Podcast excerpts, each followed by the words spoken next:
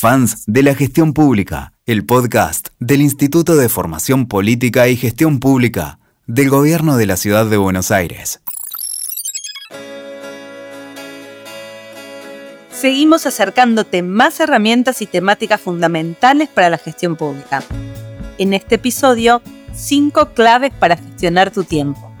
Vamos a escuchar a Ine Franciscón, abogada mediadora, coach ontológico y especialista en psicología sistémica.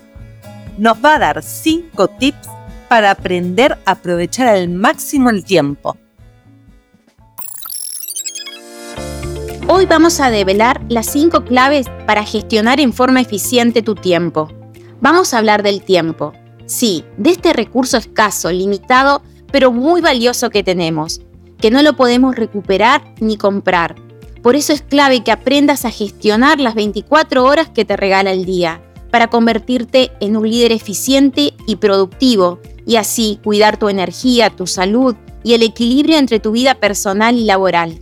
Sabemos que la meta es la eficiencia, es decir, lograr más en menos tiempo, con menos recursos, con menos estrés y fundamentalmente con más disfrute. Es decir, ser eficiente no es trabajar más, sino organizarte mejor para tener más tiempo libre y mejor calidad de vida. Vamos a hablar de las cinco claves para gestionar en forma más eficiente tu tiempo. Y arrancamos por la primera, que es identificar los ladrones del tiempo. Te voy a nombrar algunos para que puedas reconocerlo en tu día a día. Primero, las distracciones aquellas redes sociales, los mails, correos, mensajes de WhatsApp que recibís a cada instante y que te distraen de lo que estás haciendo. Las interrupciones, cuando te abren la puerta, te llaman a cualquier hora, o ruidos externos que molestan o interrumpen o cortan tu concentración. Los imprevistos, las emergencias, que si no tenés un momento del día para ellos, te van a descontrolar la agenda. Otro factor fundamental, cuando estás haciendo o atendiendo varias cosas al mismo tiempo. Sabemos que el cerebro no funciona en forma eficiente con la multitarea. Por eso, necesitas enfocarte en un tema, terminarlo para luego seguir en otro. Postergar, dejar cosas pendientes, también es otro tema fundamental que observes. Dejar tareas para mañana, para pasado, y así se van acumulando y te van a ir generando una sensación de culpa o malestar. Otro punto fundamental que observes, no poder decir que no, es decir, no poner límites claros para resguardar tu tiempo, tu energía y priorizarte. Otro punto fundamental, no saber delegar, sentir que como vos no lo hace nadie.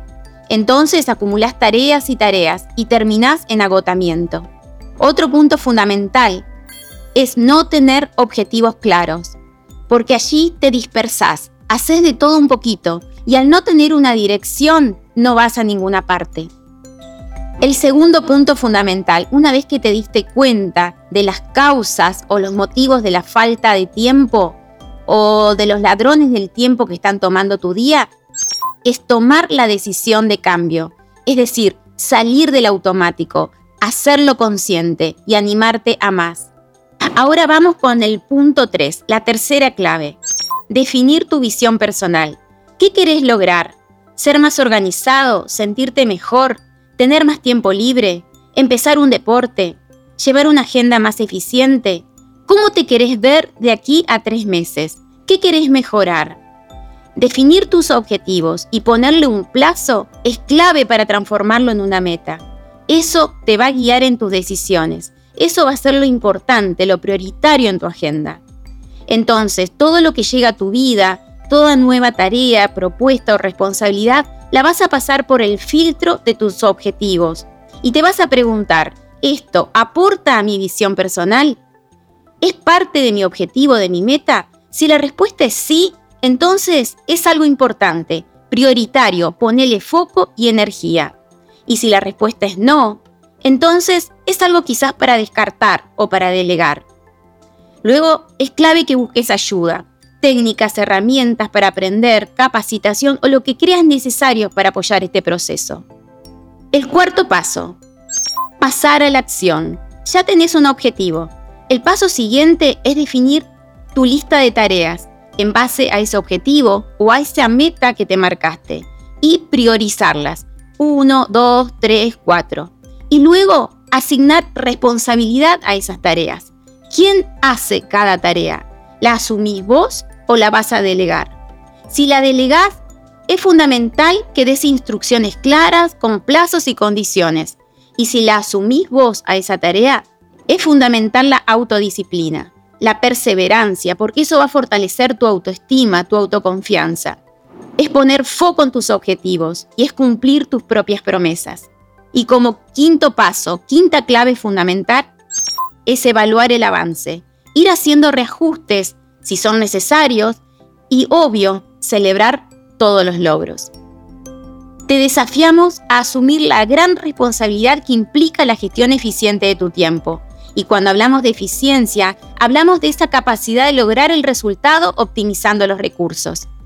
Como dijimos, la meta es lograr más, en menos tiempo, con menos recursos, con menos estrés y por supuesto con más disfrute.